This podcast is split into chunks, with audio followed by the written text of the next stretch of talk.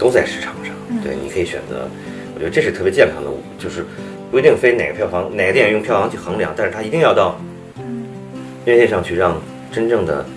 呃，我觉得普通人还不是说什么影迷，这个特别不好的，就让普通人去去选择，让他们去感受，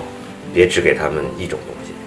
这样的话会害了大家的。声音跟影像是一样的，都是或者说跟画面是一样的，也都是有所谓的相同的一些呃特点特征，所谓颜色，就相辅相成的两种介质，必须让它最后融合在一起，才产生最后的一种魔力吧。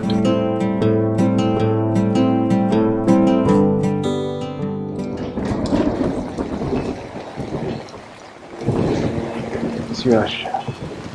il est peut-être pas à poser cette question, mais. Je trouve pas qu'elle a l'air d'une espionne. Et malgré ce qu'elle a fait nous, elle reste une actrice. Une femme.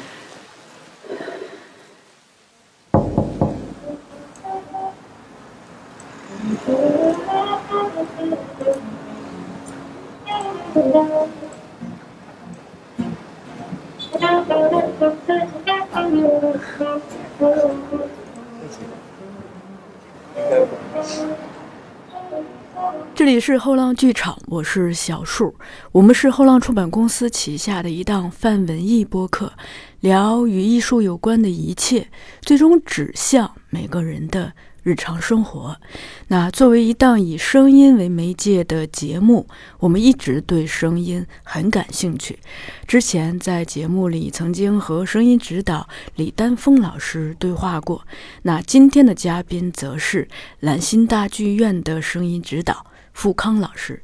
他的代表作有《推拿八百》《地久天长》《我不是药神》等等。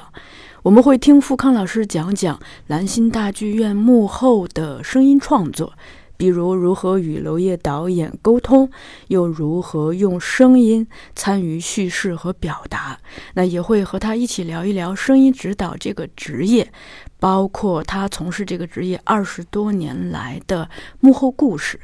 和富康老师一起对话的是我的同事。贝一，本期节目也会同步以视频和文字的形式输出，不过播客会比视频更长一些，对话也更完整一些。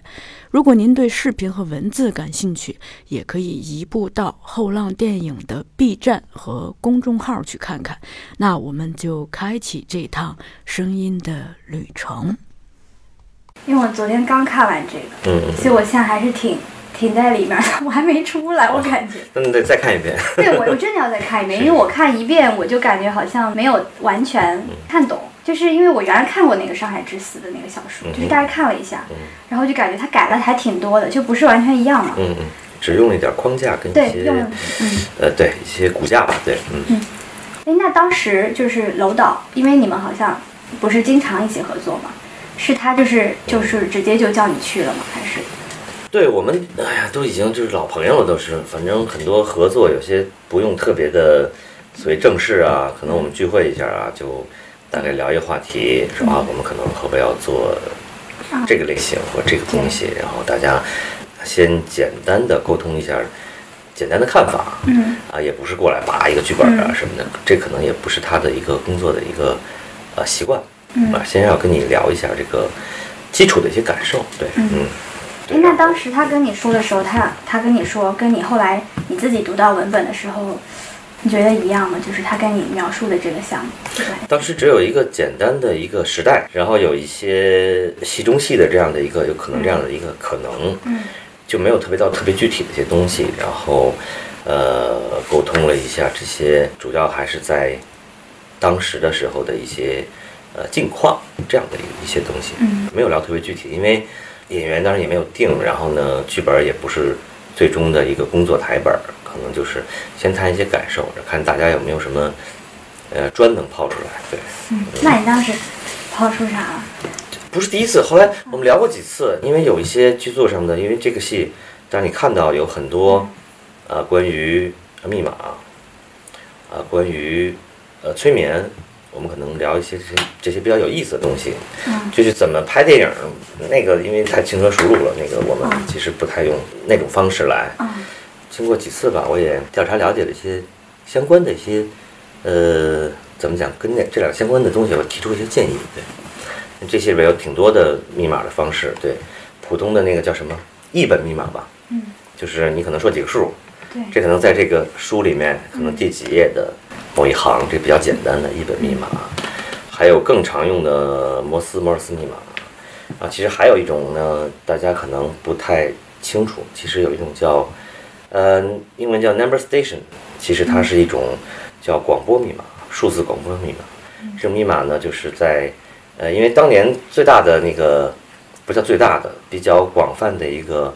呃媒体形式是广播，嗯对吧？当时只有广播，有很多电台啊，有音乐方面的，有一些呃政府的新闻的，还有一些个人的一些电台，都会播放着一些不同内容的东西。嗯听起来是可能没有联系的，但实际上里面有很多嗯特别呃有内容的一些一些内内内容跟信息，它而且它传播比较广泛，可能你有那频率你能收到，但是呢你并不知道，因为它里边可能会说一些巴拉巴拉一些话，可能特别无意识地念一些数字，一直在重复。嗯，这个也是其中一种，嗯，其实里边也有，但是呢，这种东西就是一种隐性的一种，就是对一种表表达了吧，嗯。哎，那当时比如说您提到密码这个点，我还觉得蛮有意思，因为它里面就是，嗯，就是其实是当时的一种电波的方式在，就是相互的传达那个信息嘛，就是那个信号。嗯。因为不是最近那个永不消失的电波，不就是也是同一套那个系统？嗯嗯，就那个就是摩斯密码，对，就是一个老的一个那个，当时就是类似于应该是电电报站，就是每个人都有一个站台。嗯嗯，然后它是等于说蓝星里面他们有一个秘密的一个站点嘛。对啊，那个酒酒店里面，对，酒店里面就有个站点嗯。哎、那当时比如说您您去研究这种各种密码，因为它那个声音其实在里面还是挺挺明显的。就是您您当时是为了这个去做的这个功课是吗？就是去，去为了就是想了解一下他当时那个电报是什么样的。对我们其实到拍摄前期阶段，然后呃那个搜罗了大量的这个资料，其实要真正进入到这个电影的制作里边，还有找了很多相关的那个电报的专家，嗯退休了当然是，然后也收集了几本书，不知道我那本就叫密码的有一本嗯可以特别几几年，哎呀，是不是在这儿？对对对，就就类似于你把它嗯不是旋转，就是把它你把它缠上去之后，它的啊明白了竖的这一条就是那个密码。它靠折叠，然后对，就是你折叠出来之后，它那个因为它的那个厘米也是一样的，嗯嗯，就是特别有意思。对，好多方法，对。对，然后用嗯隐形墨水啊，什么都挺多的。对就我们呃搜集了大量的跟这个相关的一些资料，嗯然后想让这个戏里面呢呃的一些关于密码方面的一些信息，嗯让它更加的真实跟完整。它是不是每一个那个，其实每个按的那个声音都是不一样的？那、当然了，对对吧？对对对。那那个的话，因为就是它是会，我们现在有影像可以去考究嘛？你是只是通过资料去考究他们当时那个声音吗？呃，你是指哪一块儿？就是那个电波的声音，就是因为它不是那个按键会有嘚嘚嘚嘚嘚的声音。奥内莫尔斯它的嗯不同的排列组合，它有不同的含义，就 S 和 S 一样，就嗯是三短上三长再三短，对，嗯里边都是有含义的，对。啊，所以那本书里面它就是写的是当时他们那个密码的一个，对，就是各种密码的一些使用跟一些呃事例啊，然后跟一些可能性，对就有点像那个密码的百科全书那种。对，就是密码的百度，不简单的吧？那个嗯它还有它技术性还是比较强，啊然后实际上就是我们想让它更真实吧，对。那当时里面那些电报器之类的都是去收来的吗？还是后来你们后期再做出来的那个感觉？因为它那个道具是一些呃美术方面搜集的一些老的，或者一些后面制作仿造的，对。对呃，但是形成的那些密码的电文都是我们呃专门根据这个密码学来呃安置在里边是有内容的，对。哦而且还有很藏隐藏了很多呃他小说里的一些信息内容，然后就刚才像我说的那个嗯 number station，基本其实里边是有呃完全呃一致的信息的，对，哦，就是是暗含在里面。是的，是的，是的，哦，那我应该没有听出来，我感觉。不不要听出来，这嗯听出来就不好了。实际上，这就让它更真实，但只不过有有一个创作者的这样的一个态度。昨天我有一个特别好笑的豆瓣，我看见他们说，他们说说楼导太坏了，然后最后只有受阉割的中国人活了下来。没有，那是豆瓣一个人写的，我觉得特别好玩。对生存嘛，这个东嗯西见仁见智，是活下来好还是不活下来好，这个不一定。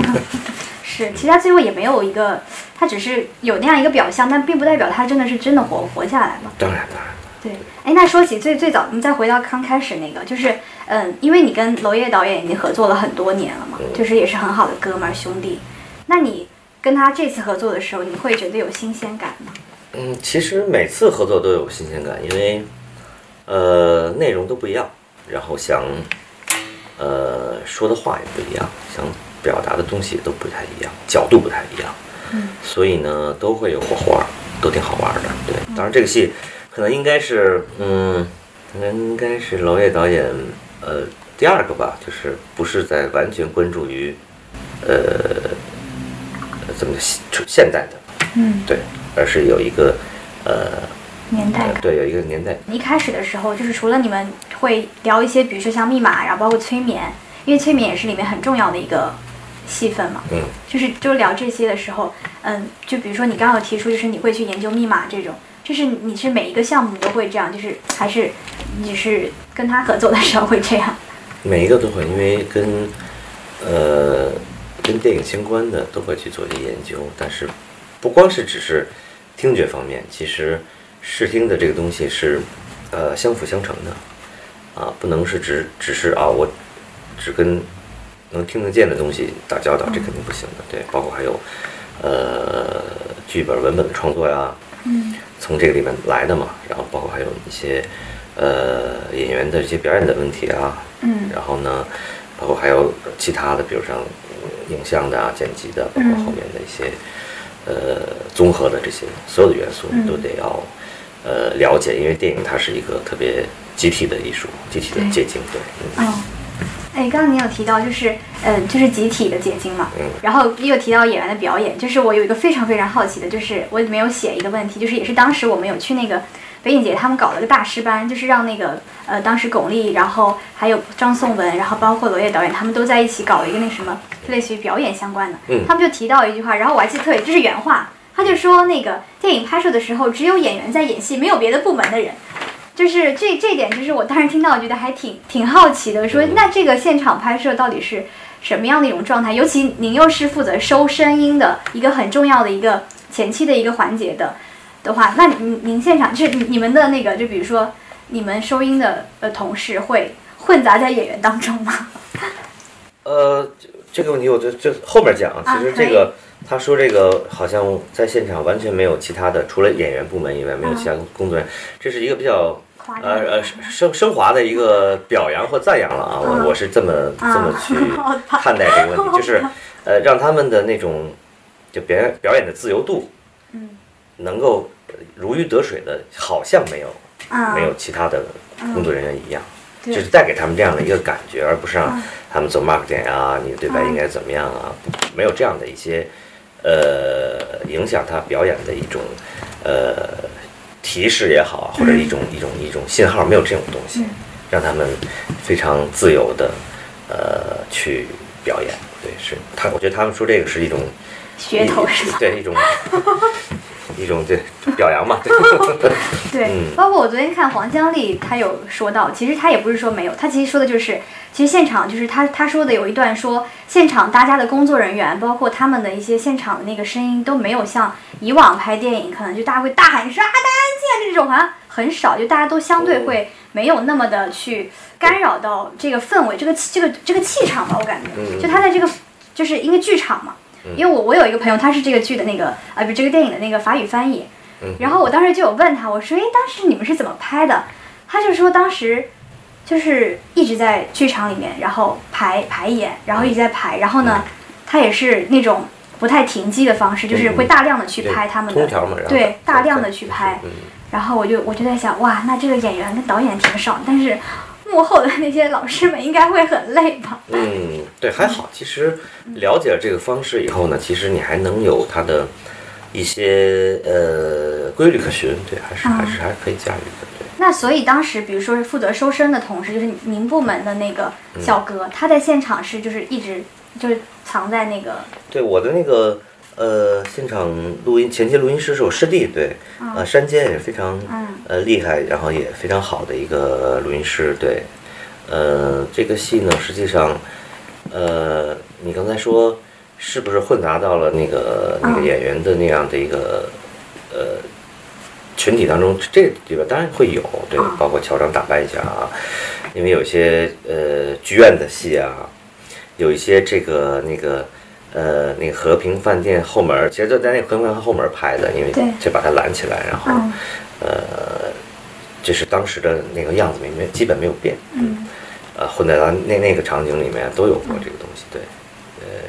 一个是可能更能够呃拿到我们想要的东西，然后呢嗯，可能也不影响其他的部门的工作，对，都可以。就是其实是用一种隐藏式的方式，嗯，但有不是不是全部了啊不是全部了，对对比如想更更好的拿到一些东西呢，他不得已可能从要在画面里出现一下的时候，可能会啊隐藏一下。那那那个那具体是哪哪些片段是不得已的呢？我很好奇。对，有一些街道上，因为街上会有呃机位会比较多。嗯，就是你没有办法站在任何一个地方。对，因为它是一个呃，基本上通条来拍摄的这样的情况。你机会当你机会比较多的时候呢，可能就是你在某些环某一些点上或某几个点上，你很难去呃拾取，或者说会会会会有这样的一个穿帮的这样的一个问题。那我们就可以利用一些方式来嗯呃规避掉这个这个问题，可能躲一下啊，可能嗯换过一台机器的那个视野啊，对。嗯这个这个其实还它比比较常见了啊，嗯这个其实倒不是那种独有或什么东西，对对。那我还在想，就是到时候这这那后来那个小哥他有看到自己在镜头里吗？就是电影当中，这不能让他看的呀，他自己也不能知道了之后，对对对，真的吗？嗯，哦，那他应该就是可能是穿了某件衣服，然后就伪装在人群当中那就是用呃群演的服装，对，哦当然一些设备会挡挡一下、藏一下，然后这不是一直站在里面，可能是嗯需要一个过程，他可能从一个一个角度里面经过一下，到下一个位置去来等大家来衔接这样的一个东西，对，哦，明白，嗯，好有意思啊。对。当时现场你也是全程在吗？还是在了一段？在了一部分，因为当时有一个其他的一个电影在混录，对嗯对对。但是我们前面的呃筹备的工作，包括前期的这个围读的工作，然后前期拍的拍了几天，然后顺利了，然后就我其他的这这边有活动，对，哦。嗯嗯，那还挺对，因为现在现在录音技术来讲，工艺来讲的话，呃，相对的前期的录音工作跟后期录音工作是是由摄影指导来全程负责的，但不是呃像以前那样，就是你每无时不刻的要要要在一起的这样的情况，嗯，就是因为你有足够的团队、专业的团队跟支撑着你，所以其实你没有必要完全就盯在那儿，每天都在现场，对吧？对，不能不不对，呃，不用每天都在，但是其实从呃录音的方式，包括理念，或者说想要什么样的一些呃内容，其实都是有充分的沟通。呃沟通跟计划，就是想要一些什么东西，一定会要把它能拿到的，对，是是是，嗯。蛮好的。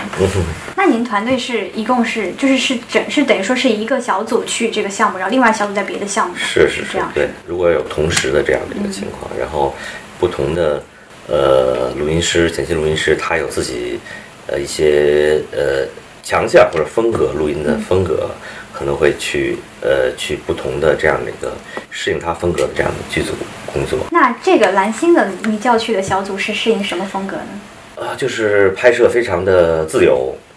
呃，没有那样的所谓的呃，就是怎么讲，就是呃不那么传统吧，对。所以那你叫去的人应该都是比较机灵的，是吗？都机灵。都机灵 是吗？一碗水要端平。对，因为他可能不太一样，他有这些经验问题啊，对，所以你就说是你师弟，让是你叫的你师弟去的。对对对对对对对，嗯。那还有一个就是刚开始我写在里面，就是因为他这个可能有人问过是不是？就是这个是黑白电影嘛？就他后来是是是一开始就是黑白拍摄的吗？还是后期调成的黑白？后面调的，后面调的对是吗先要，嗯。其实这样的，其实那个罗伟导演讲过，他们在开始的时候呢，实际上你要先保证，在一个非黑白的状态下，它的颜色搭配是合适的，这样的情况下你才能呈现出好的非就是非彩色的状态，而不是说一上来就是黑白的。对，因为没有人的眼睛一上就是纯黑白的，或者不不不是叫没有人吧，对大家基本上都是一个彩色的眼睛，我也希望是彩色的眼睛。对，那那对就是方式上是嗯按照彩色片来做的。来做，然后让后面来对。哎，那对您声音的这个制作，包括那个会有不一样吗？就是我这里有写一个看起来还蛮有点傻傻傻的问题，就是黑白电影的声音，就是以前因为现在其实最近国内华语片其实不太有会做黑白的，就有 Double Plus 这种啊，但是可能不太一样。然后但是就是作为这样的一个嗯影像，它是黑白的，然后会对您声音制作上有什么不太一样的地方吗？嗯，其实呃不是为了黑白而黑白啊，其实这个电影它是从另外的一个角度去看当时那个年代，也就是当时的上海那个孤岛，呃，谁说都是绚烂多彩的呢？嗯。嗯然后呢，实际上我也经常以前经常讲过，其实声音跟影像是一样的，都是或者说跟画面是一样的，也都是有所谓的相同的一些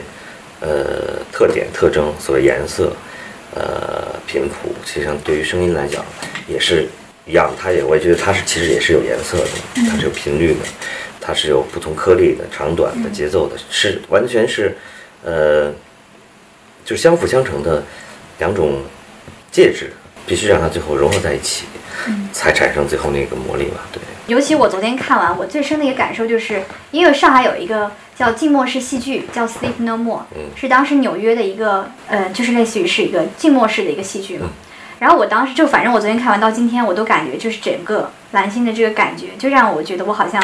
进入在里面，好像就像一个沉浸式戏剧的感觉。是的，，是的，是的。对它沉浸感很强。因为因为呃，在整个拍摄之前，这个戏中戏的这个排练段落就有大量的排练，然后还找到了那个那个有一个我们比较年轻、比较优秀的一个呃话剧导演演员，不知道你知道知不知道叫刘畅？哦，我认识啊啊，我采访过他。对他其实就是帮助这个戏做了一呃大量的这样的戏剧的排练工作，是啊就是沉浸式、经营式的。哎，那我怎么没？看到他名字啊？不可能 啊！你没好好看。那那我可能后面非对非太快，我就我就盯着你那一块，我就在想，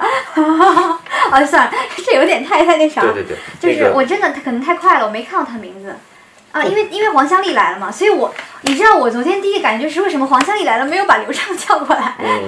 原来刘畅是在后面帮他们排那个话剧的部分是吗？对，一个是找一下这样的一个话剧排练的一个真实的这样的一个，让所有的这些演员也好啊，嗯呃，群众演员，让他们真正能知道，因为不可能所有演员都是呃成熟的或者嗯话剧演员，他有可能前也没有经过这样的一个呃或者没有经过这样的一个训练，所以要让他们知道什么是那个。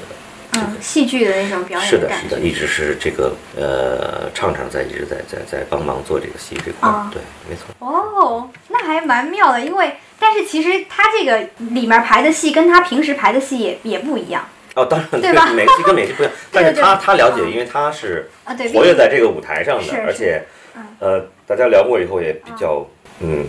就是还比较有有有有共同的语言对对，嗯有沟通吧，对，还蛮有意思的。是。但是其实就是它的沉浸式也不单单是因为它里面有戏剧，但是我觉得很重要的一点是因为有声音的一个声场，就是我觉得就是你在那个环境里面，就是如果没有声音的话，其实那种沉浸感是很难达到的。就跟我当时去那个沉浸式那个剧场，它有五它有六层楼。嗯，它的一个很重要的一点是它每一层楼它的那个背后的音乐和它的那个它有那种也有那种灯啊什么的，其实是综合的感觉，就是不单单是因为它里面那个戏剧排演的那个方式的确很很直接，还有一点就是也是我想要问您，就是您是怎么去营造出蓝星这样一种很独特的一种呼吸感？我觉得是很有呼吸感的一个电影。呃，从结构上来说吧，实际上会有两种结构或者三种结构。呃，在一条这样的一个呃舞台上，这条线索嗯跟呃于锦这样的一条线索把它串合在一起，然后呢，有一些场景之间的一些无缝的一些连接。嗯呃，怎么让观众能够把这些场景，其实就是情绪，这种不不同情绪，让它嗯无缝的连接在一起呢？实际上，实际上就是要首先你得先营造出这样的空间，再拿这样的空间把它打散了，组合在一块儿，就像橡皮泥一样。你可能拿一个红色橡皮泥，再拿一个黄色橡皮泥，你要把它先捏出一个像，然后你再把它啊揉揉合在一起，再重新捏成另外两个一样的东西。嗯，呃，让它们有共性，还有、嗯特性，这样的话，你在表达的时候就会让观众觉得比较自然，而且在我们说从一开始就给观众就养成了这样的一个习惯。实际上，你从影片的一开始会有一些呃比较显性的戏中戏，嗯或者是一些戏剧的一些表达在里面，然后之间之间是一些可能不那么无缝的一些打破打断，那你有这种对这种表达方式的一个呃前面一个认知认知对养成，实际上就是跟你玩一个养成的游戏，让你先。让你先可以啊哦知道大概是什么样的东西，到后面来讲的话，你会把这个台阶儿，那你不能到一些真正的一些比较后面的一些复杂段落再这么来做，那个比较突兀。对，包括就是一开始就是其实，因为我我有注意到，就是整个片子里面真正出现音乐的地方其实挺少的，嗯就是是的就是音乐的话，它是一开始是爵士嘛，嗯对吗？然后包括就是它是只是服务于那一幕第一幕的那一个，就是戏中的第一幕的那个戏中的配乐就是对非常热闹在跳舞的那对，个那，也是那段那个整个那几，应该我记得是三幕还是四幕，我忘了。那个第二幕开始的一个一个比较欢快的一个段落，从那儿开始的一个哦对。记错，我还一直以为是第一幕呢，就是啊，没有啊不一定非要从头啊。对，实际上你看他们来排的时候，嗯，对，就等无所谓于说那无所谓啊嗯。他那那个音乐的话是是那个当时是他们那个是是那个配乐选的吗？还是你们没有配乐这个没有配乐对，没有配乐。但是那是你选的吗？还是他呃不们是导演，这个这个这个选曲，我觉得没有嗯特别，因为嗯呃，我们的方向是什么呢？就是一个在三十年代比较呃流行的这样的一个小型的这样的一个呃舞会？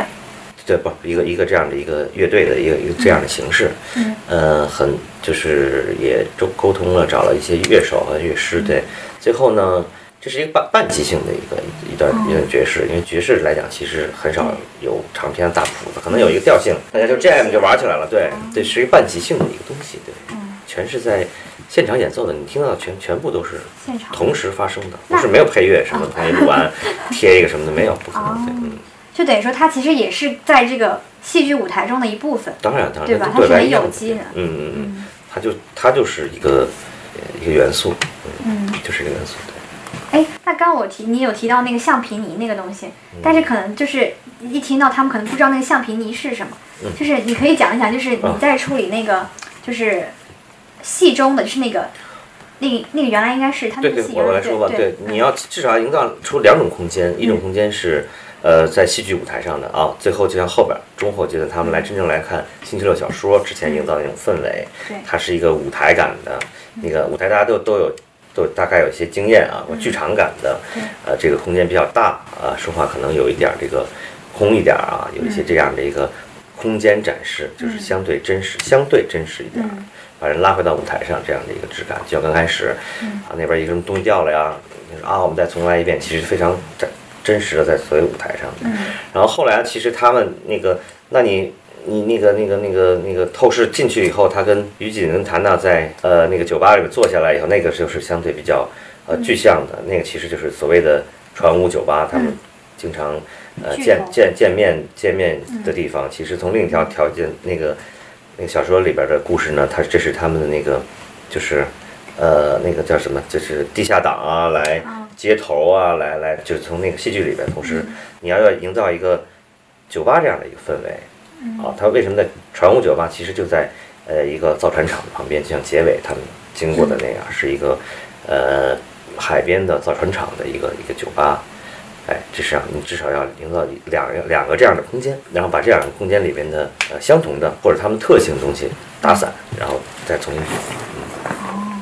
所以就是其实，但其实我我觉得还有一点就是，可能它在不同的场景里面，因为它里面其实除了嗯很重要的那个剧场里面，然后包括你刚刚说到那个船舞酒吧，嗯。其他还有一场戏我记得特别的嗯。深，就是张颂文老师他在监狱里的啊，去探监的那场，嗯。就是就是那个那个场那场戏里面，他他表演真的很绝啊。嗯。然后除此之外，我我我是呃，我觉得我可能我我是不想去，就是很努力的去。接收信号的，但是因为我今天想来见你嘛，然后我就想说，我应该要仔细听一听，然后，然后，然后，，不用潜移默化，不用对对对对对。不不不，也不是，就是因为可能我就是因为毕竟我们就是会去采访一些人，然后嗯包括本身我们自己看电影的时候，可能跟普通观众还是不一样。就包括我觉得您您去看电影，肯定跟我们的那个接收的信号端肯定也不太一样。不不不，就完全不想任何自己跟专业相关的，绝绝对，那你就跳戏了，你进啊进入不了。啊别人做一什么别的电影，我老去听声儿，那不行，那肯定不是不行，啊对，还进入那个故事那个人物，对，对，但但是我我认为就是那个监狱里面，他那个隐隐约约的那个水滴的声音，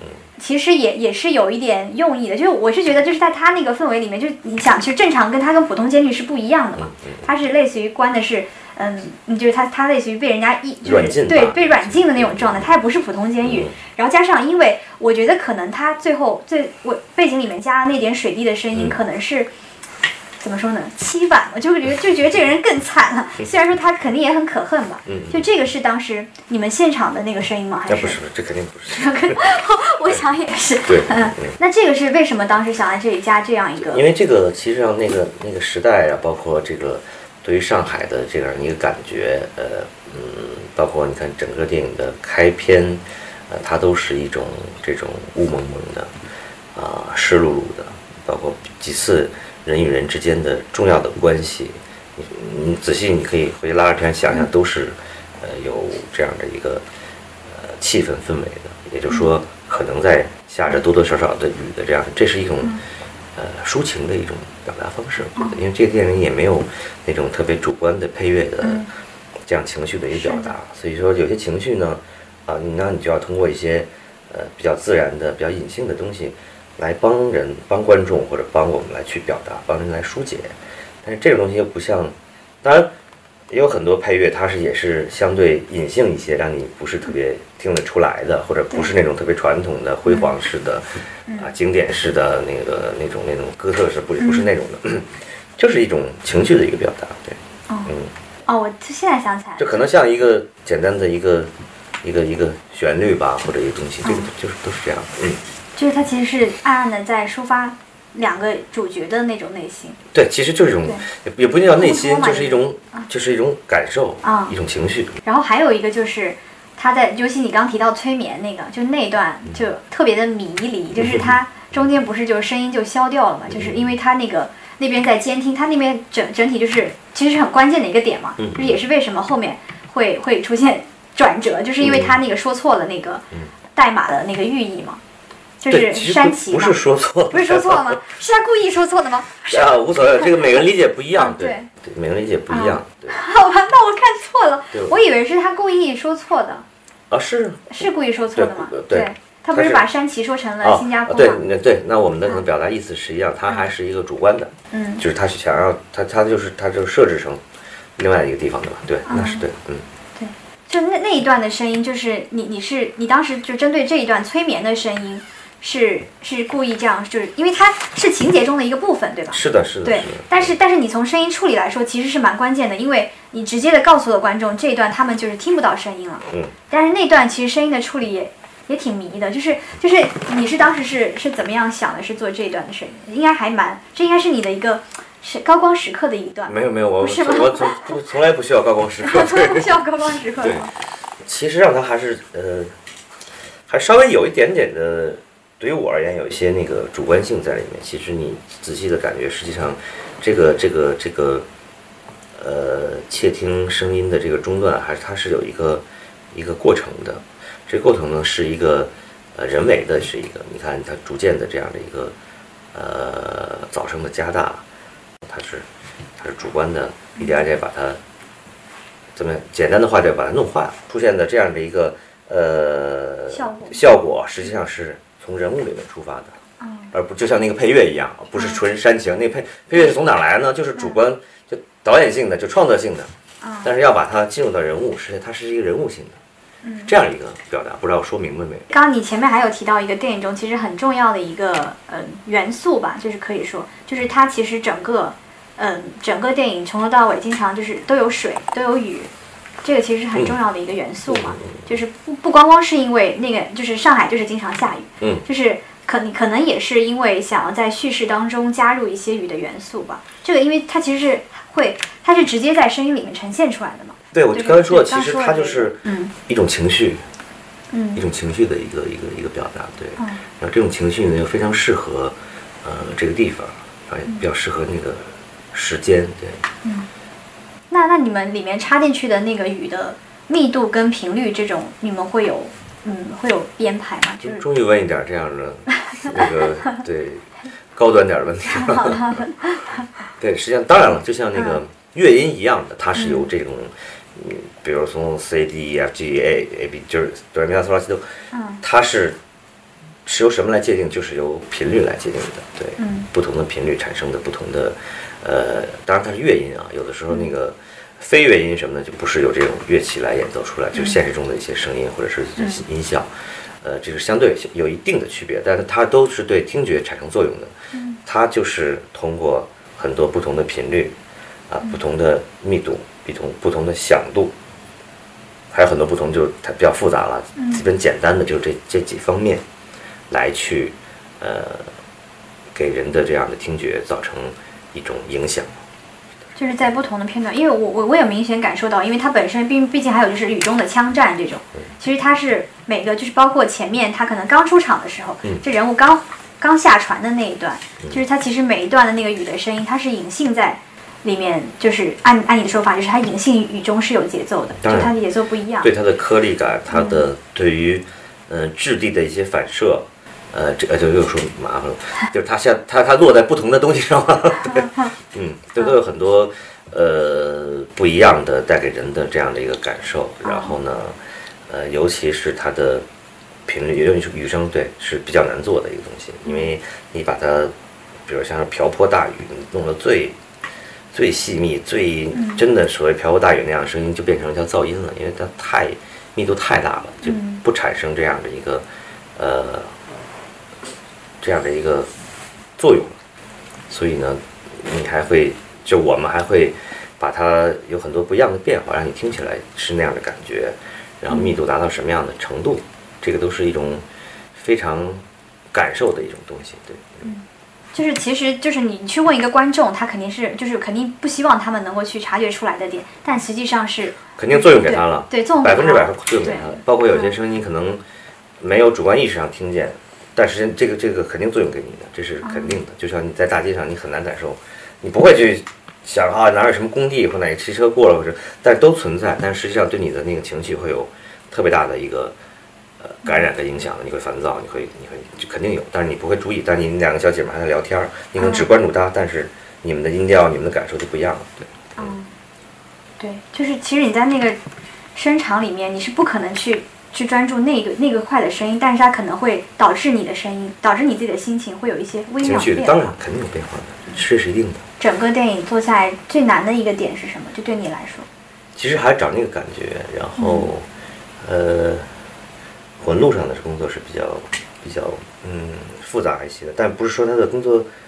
量，并不是他的那种呃庞杂，不是说真正的有那么大的那种呃复杂的东西，而是找那个那个那种感觉那种感受。首先，这声音都是我设计出来的，但我得先让自己能够进入那个无缝的转换，我得自己先先把自己骗了，我才能让观众能进入嘛。对，这是对这个挺比较难的，因为它不同的场景，说白了就是啊，你看一会儿从戏中、戏外、戏中、戏外、舞台、船屋、后台，啊，怎么样把这些东西，呃，之前设置设计的这些空间，让它有有机的能够联系起来，这样是比较呃比较复杂的，对，那个感受力，这个这点主要是我觉得是就是感受，就像你刚才说的，有一些像那种呃静默式的那种喜剧一样，你好像就在里面，是吧？对，就是要这样的一个魂儿是比较难的，其他制作，嗯，制作，对，因为我们做这些专业的嘛，对，其实还好，而且其他的显性的，包枪啊，包括那些东西，那个，那个对于我其实，嗯，不是一种，嗯。难度，对，嗯，嗯，对，就是因为因为八百的时候，你特别说到那个枪，你们还特地是请到国外的那个嗯。枪械师。这次我好像也看到有国外的枪械师，是？对，是是是，就也是也是找的，对对对特地去对一部电影，那个你你如果说有些声音都不是专门属于你这个电影，那你拍它干嘛？啊，对吧？那你那你 你在绿布里边拍一个什么东西，你自己自己做呗。每个电影都是这样，都有他自己的活儿，对，嗯声音也是一样，得是这样的一个情况。那这个电影的枪声跟呃八百的不一样，对，呃，它这个是更近距离的，然后呢是那种呃怎么讲是呃不是军队式的，不是战争类的，它可能是战斗型的。然后呢，它所处的空间也不太一样，呃，然后包括还有一些嗯一些一些一些影像上的一些表达呀，啊，不是那种类型的，所以他们之间的呃关系，然后给你的听感是，你这个相声也是属于情绪型的，不属于那种纯现实主义的，像八百那种是要刺激到你，嗯。刺激到你，让你觉得那个那个战争的可怕，就就他这事儿千万别来了，对对对对不是一挂，不是一挂，这个是要它是不一样，它有点像动这里边的一些动作的一些东西，它很它是带有那种人的那种意味的，对，嗯，不一样，对，就是它，因为它里面包包括他所谓的枪战，嗯。他那一段其实也是人物内心的一种，它是玩的是感觉像是个心理战，嗯嗯嗯嗯，它它其实也不是心，这也不是真的枪战，嗯。就我理解啊，是是就就是这是一个有一些枪打斗的一个桥段，对，是的，是嗯。就尤其他最后的那一些，是的是的是的，那那就聊聊您吧。嗯嗯嗯。那你你小时候是就是学音乐转的这个，对，不是专业学音乐，就是挺喜欢音乐，然后小时候拉拉手风琴啊，然后也听听东西啊，对对对对，不是专业学音乐。那当时考这个是应该也考的是呃音乐相关的考试吧？就因为是录音系嘛，我看你那个也可以，也可以不用吗？对，不完全用。实际上，呃，好多人对这个录音系有所理解不太，呃不是百分之百准确。当然，你要对呃音乐呀、这样的感知有一个呃好的敏锐的感感受力就行，不一定你非得是专业学了多少年或者做音乐的那个，好像作为电影的电影录音或者电影声音设计，呃。这不是成一个绝对的这个必然关系，当然你肯定要有一些这样的素质，嗯，是对。那那您跟电影声音，就是您是怎么样就是启蒙想来做，就是想去考，当时为什么会去考录音系啊？呃，在高中阶段去了一个呃我父亲的好朋友的一个那个录音棚，正好是做这个电影电视后期的这样的一个录音棚。那个时代正好是在嗯，我们赶上了那个胶片与就是还不是胶片，就是传统模拟向数字化转换的那个时期。胶片的像那个胶片摄影机到数字摄影机，这还要往后啊，往后很多年了，这都就是刚开始真正的这样。呃，电影电视后期制作，从模拟到数字化的这样的一个一个过程，对，那个应该是九十年代中后期，对，我觉得非常有意思，好玩儿。然后呢，那高几的去？高一还是高二？然后有一些时间呢，我就喜欢去那儿玩儿。呃，假期呢，可可以呃帮帮忙，看能干点什么呀？喜欢在那儿待着，对，嗯对我影响比较大。当然，再小的以前也喜欢听音乐呀、然后那时候其实不叫看电影，那叫租录像带，嗯对，就喜欢看录像带，对嗯对，然后就喜欢上这个东西了。然后那个老师呢，也是呃电影学院录音系毕业的，这样，嗯后来就决定考电影学院，对然后就去。对对对对，喜欢一东西就去了嘛，对吧？嗯啊，对，我刚刚理解了，就是等于说你在当时那个还是拟音的那个时代，是吗？模拟，模拟就拟音的那个时候，对然后转到那个数字化制作的对过程，analog 到到这这个这个 digital 这样的一个过程。制作，对，呃，电影、电视啊，就那那个时代，嗯以前，呃，那就是这这，因为电影的话就是用胶片拍摄，电视的话就是模拟的那个磁带来拍摄，但它嗯是线性的，你从第一秒到第十秒，你要你要你正常播放，你得你得走十秒才到那个位置，嗯你非线性，你可以一个鼠标就过去了嘛，对吧？对，嗯，所以就是这样子，就是进入到这个行业里。是毕业之后就开始做电影制念作，高中对，嗯。高中我就开始就是做电影，我看几年大大一大二的时候就是就是呃一块儿混入了苏州河嘛，对。嗯。嗯，那当时就是这也是几就是是那个是去跟剧组吗？还是说是学校后后期的制作，对因为当时他在上学，不能那个出去，对，哦。然后正好混入在冰场，嗯。就是第一次参加后期电影的工作，就是工作对苏州河，苏州河。对，那是对二年级，然后三年级去拍了管虎的那个，就请假了，就是拍了那个《Ice Beauty》叫什么？西施演，对，马伊琍他他们演的那个，然后看到那对对对个履历里有这个，对，是那个，也是那个时候跟他们认识嘛。对，是是是是，那个就是胶片拍摄的，对，对，零一年，嗯。然后这个是选择这个这个行业或者这个这个工作的一个初衷吧。嗯那你中间有没有想过就是不干了？为什么呢？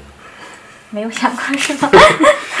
因为因为就是就是我刚刚提到有问你一个问题，就是你你的工作就是不工作的时候你在干嘛？你就特别快的回了我，就说不不不，不是那个是你我理解错了。我说那啊你你这你，我觉得你好像问我就说，除了这个还想呃不是是那个意思吗？还是说什么意思？对，啊，我不知道。哎，我刚问的是外面那个问题是吗？我是说你就是的啊，对，就是那个就是你工作之外，就是嗯、不不做不做项目的时候，啊，那就做点我不说嘛，做点自己喜欢的事儿呗，嗯好多事儿呢。对，那那这个时间的比例现在来说还是挺挺大的，是吗？呃，不一定。如果说呃，要是有些赶一些什么东西的话，比如像是档期之前修改比较大，呃，或者说这个一个电影的它的制作的难度啊，它的这样的一个呃结构比较复杂，就会比较忙一点儿。然后呢，还有说比如说赶定节啊，这个是这个是时间比可能会会忙一点儿。相对也有一些相对缓冲的，然后周末呀陪陪家人呀，然后做点自己喜欢的事儿啊，对。那你喜欢做什么呀？哎呦，我这就跟正常人一样，我也是正常人。对对对，因为看看书啊，听音乐，听音乐音乐不不是特别多听了，现在就是偶尔，因为不能戴，我们不太戴耳机，对，因为对听力损伤比较大，啊，简单的听一点儿，然后呢，看电影啊，运动一下啊，打羽毛球啊，打篮球，对，哦是对对。冬天到了，马上该啊开始滑雪了，哦，对。哎，那你刚刚提到就是那个戴耳机这个事情，那你们平时工作的时候就是需要经常要用耳朵，所以就平时就不，我说那个听音乐，因为现在耳机它的这样的呃一种，就让年轻孩子觉得特别特别震撼。实际上啊，它多了很多不应该有的一些频率，它是那种，所以它叫一种 HiFi 耳机，其实都特别不好的。长期听音乐，我是指哦，对，因为它响度太大了，然后呢，它的一些比较高的频段跟比较多的频段比较重，所以会对那个耳朵有比较大的一个时间长了会损伤，对听力就下降了。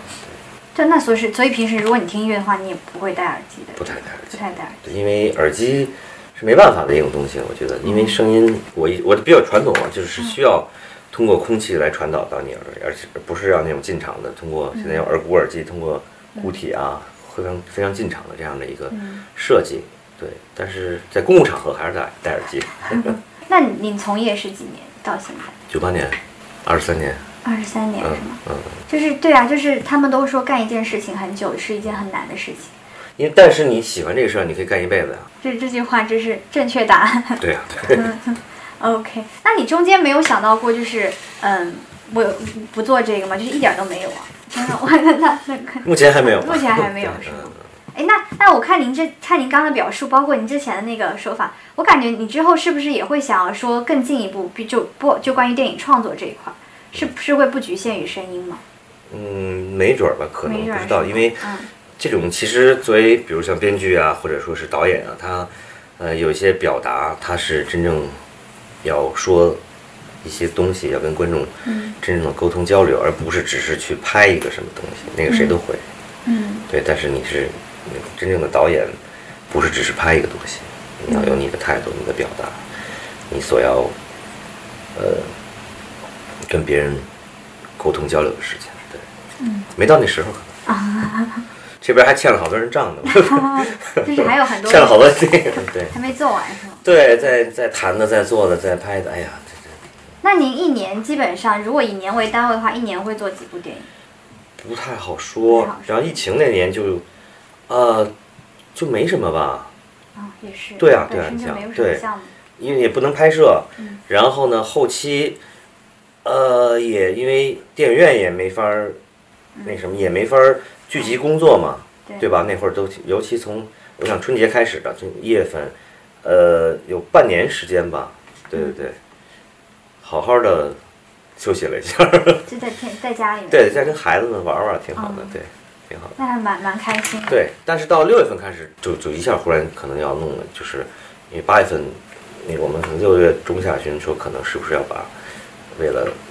八百上映，也有可能看到电影院可能要要那什么，对，十二电影节可能要开始，所以又一下又忙了一下，对。就是其实平时就是在没有疫情这种情况下，其实每年的工作还是很忙的，就是嗯项目比较多。对，慢慢的吧，随着这个疫情慢慢的，我觉得现在嗯，对，一个是呃电影啊、网剧的这样的一个一个拍摄的这个，慢慢我觉得还是好转了。包括你看现在的这个票房也在上升，百花齐放，多种多种这样的多种这样的口味的不同的类型的电影都在市场上。嗯对，你可以选择，我觉得这是特别健康的，就是不一定非哪个票房哪个电影用票房去衡量，但是它一定要到嗯院线上去让真正的，呃，我觉得普通人还不是说什么影迷，这个特别不好的，就让普通人去、嗯去选择，让他们去感受，别只给他们一种东西，嗯。这样的话会害了大家的。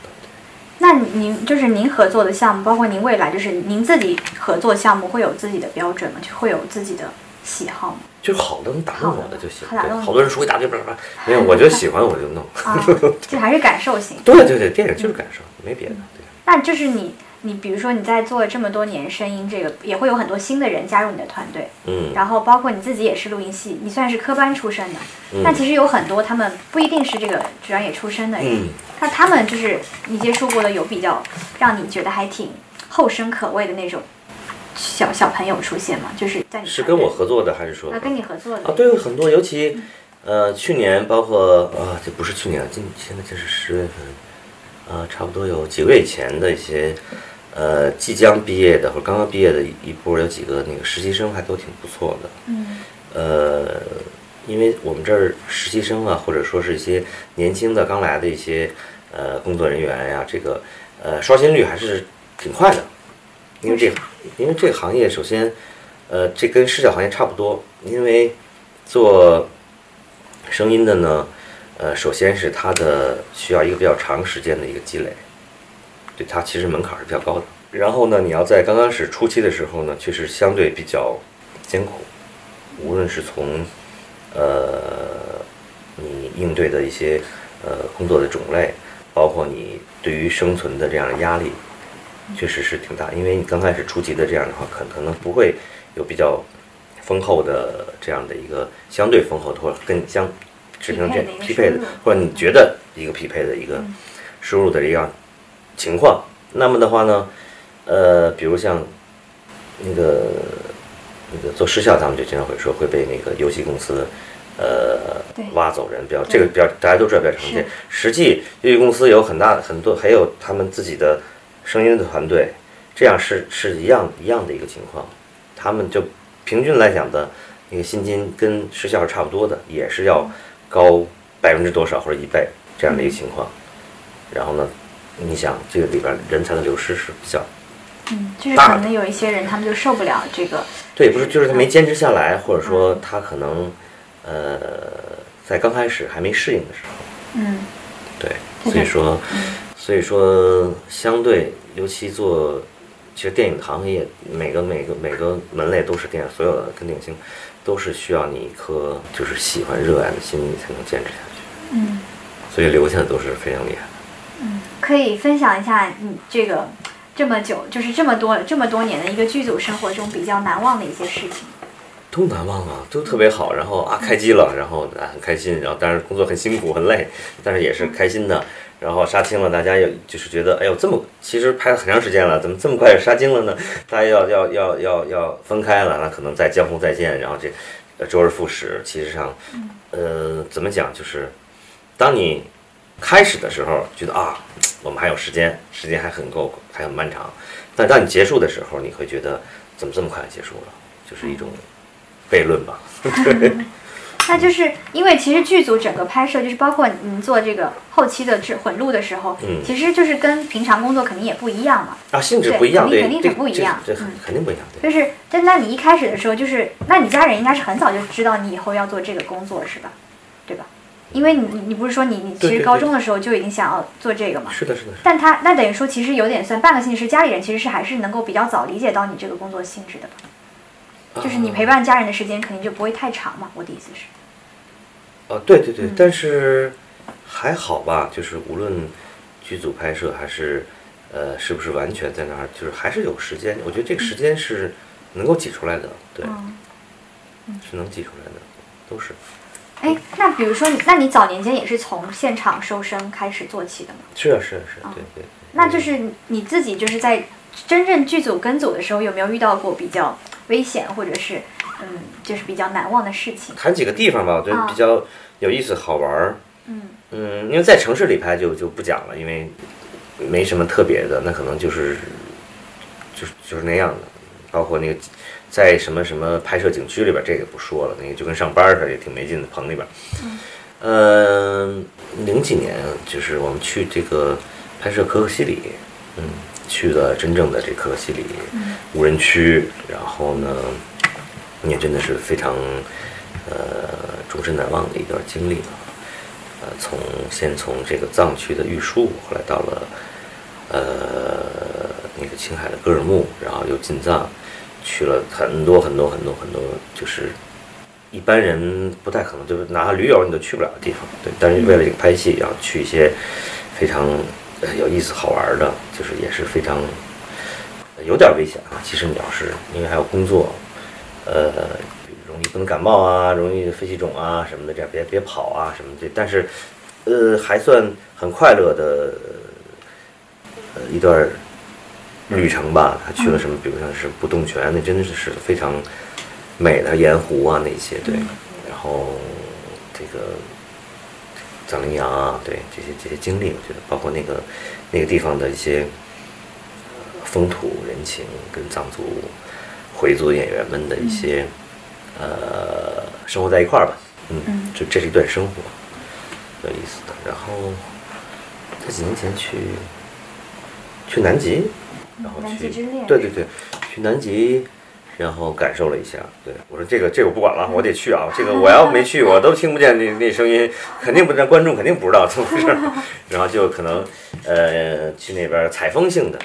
去呃待了一个多月，生活了一下，呃了解了一下那儿的一些就是情况，各种对呃动物的，然后这个这个这个天气的一些东西，然后感受了一下那边的风啊，那它的雪啊，啊它的海水啊，呃，然后在呃那叫长城站，应该是长城站里面跟那个呃考察队员啊一起啊也沟通啊，然后也拍了一些特别外景的，那个有有有有一半多吧，一一所有的外景全在那儿，全在把它都拍掉了，内景在小屋里面就无所谓了。嗯。呃，近距离的接触到了一些呃南极的动物啊，它们并不怕人，因为它们、嗯，没有见过？对它们确实没有被人类伤害过，在在南极洲，南极洲还算一个相对的一个绿色的一个，大陆可能不太会有特别的吧。对，嗯你要说其他的有些城市里啊什么也有一些辛酸苦辣，但我觉得没什么太大意思，因为所有剧组都那样，对，嗯是。都难。对，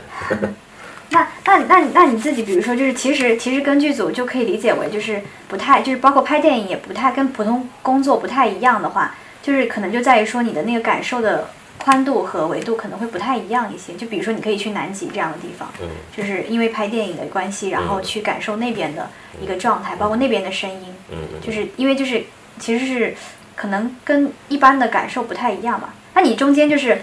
嗯，就比如说，就是你自己怎么看待就是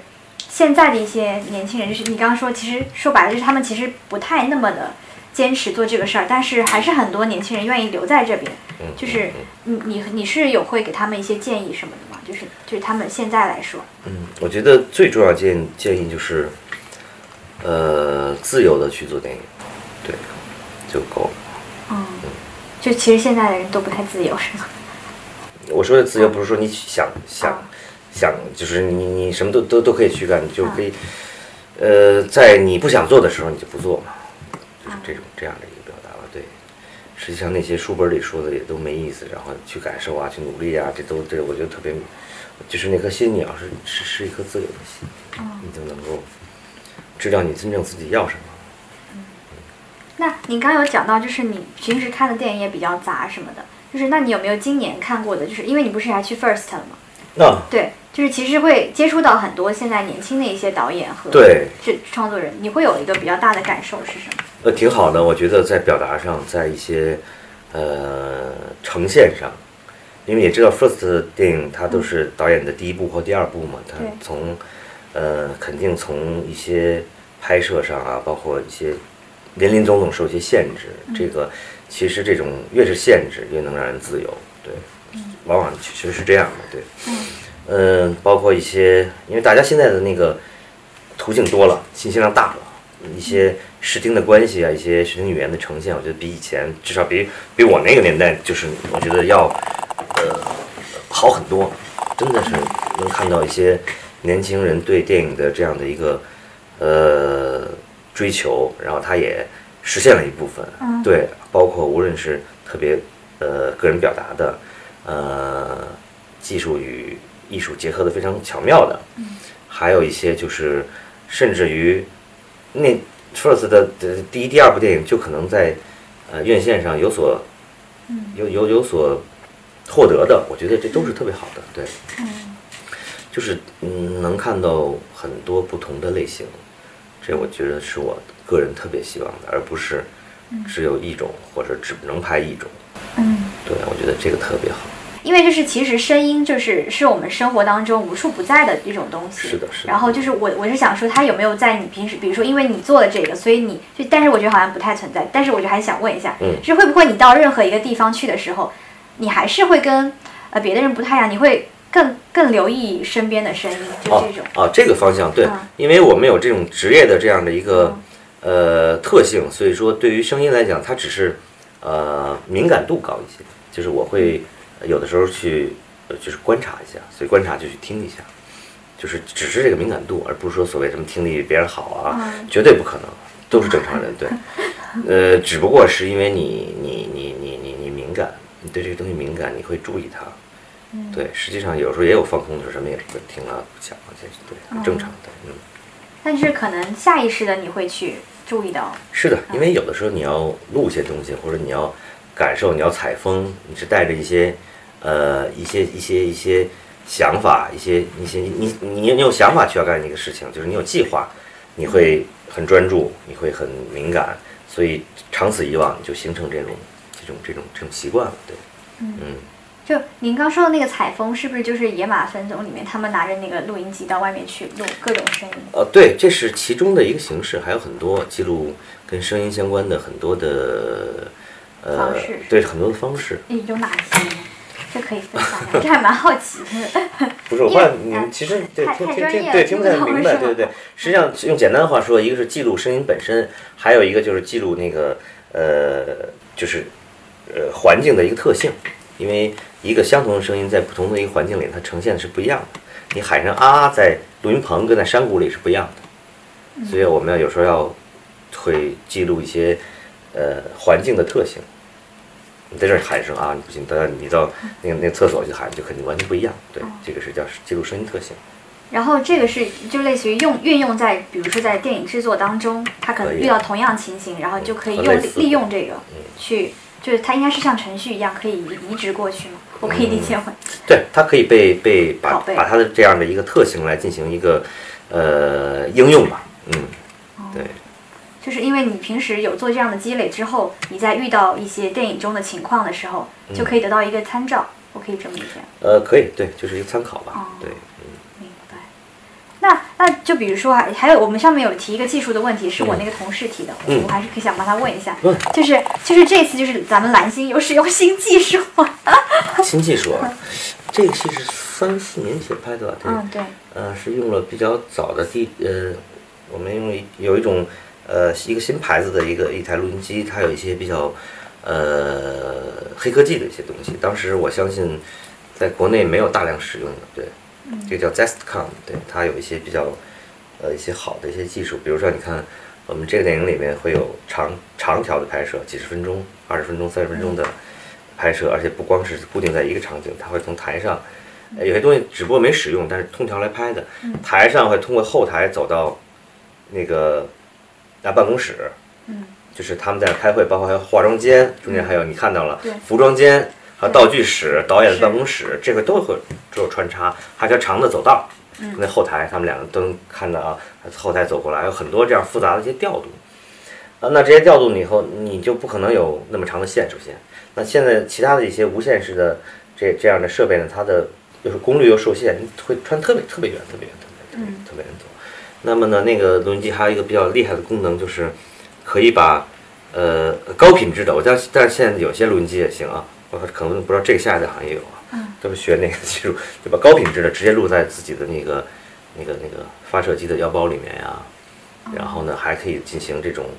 呃 WiFi 的无线的这样的一个调控，对，就是你无论呃我的那个呃录音师的那个那个那个车或者那个功率离它有多远都不会丢掉呃声音的信息，对。哦，就等于说它自己就储存在了自己的那个对，然后它同时也会发射给到到 station 到就就是类似这个通过那个录录音车对也会发射到那儿，但是也是这些信号会受到这样的一个距离的这样的一个限制，所以说它还是在在在国内比较早。运用到这些所谓的器材硬件，对。嗯，但器材硬件这东西我，我我觉得没没必要那个，对因为就是这特别难，你有你有经费就可以买就用，但是嗯怎么来用，是不是适合这个电影就不一定了。对，其实这个电影技术的这个发展是大大的推动电影艺术的这个发展，因为呃，它可以呃大大的让呃导演能够得到他想要的一些东西。你看，没几很多次的这个电影技术的发展，从黑白片、彩色片，嗯，然后宽银幕电影，或者是三 D 电影，或者 VR 电影，其实你从视觉上你也有非常不一样的一些嗯。展现，能够帮助导演。然后，呃，从声音上来，你有立体声，就五点一啊，所以七点一啊，全影声这些这些技术的发展，都可以帮助这个机体来实现他们以前不能实现的东西。实际上，这样的来讲就，呃，创作的手段就多了。嗯，那包括在以前你没有一些移动的设备，摄影机只能固定在一个地方。嗯那你之后你可以移动，然后随着你摄影机的小小化，你可以随便的移动。以前你不能把镜头到天上去，以前特别简单，自己在家都可以。对，这就是解放了很多思想上的束缚，因为你可以实现了。嗯这样它反而它是一个不是限制，我觉得技术上对艺术的一个是重大的一些推动，而不是限制。我刚还想到一个点，就是因为其实现在很多年轻人，就是包括呃，也不是说年轻人，就很多人，他们可能都不会去电影院看电影了，就是这是一个现实啊。但但是但是其实对于声音来说，尤其是声音吧，因为其实画面的话可能但也会有影响啊，但是声音的影响可能画面影响最大吧，对，画面影响是最大的，对但声音影响也是很大的，因为你的呃，你的立体声，嗯你的就是咱们不可能对沉浸感可能就达不到那样一个效果，就是那就是嗯、你你怎么看这个事情？就挺可悲的呗，挺可怜的，连抽两个小时的时间你都没有，那你你更谈可能更不看书了吧？我觉得是对，嗯都被短视频那些碎片充满了一些东西，然后你没有自己思考能力啊，灌给你，然后你老刷一东西，咵就永远给你刷这些，那别人填鸭了嘛，你自己你就不自由了，啊、对啊，就都特别可怜，我觉得。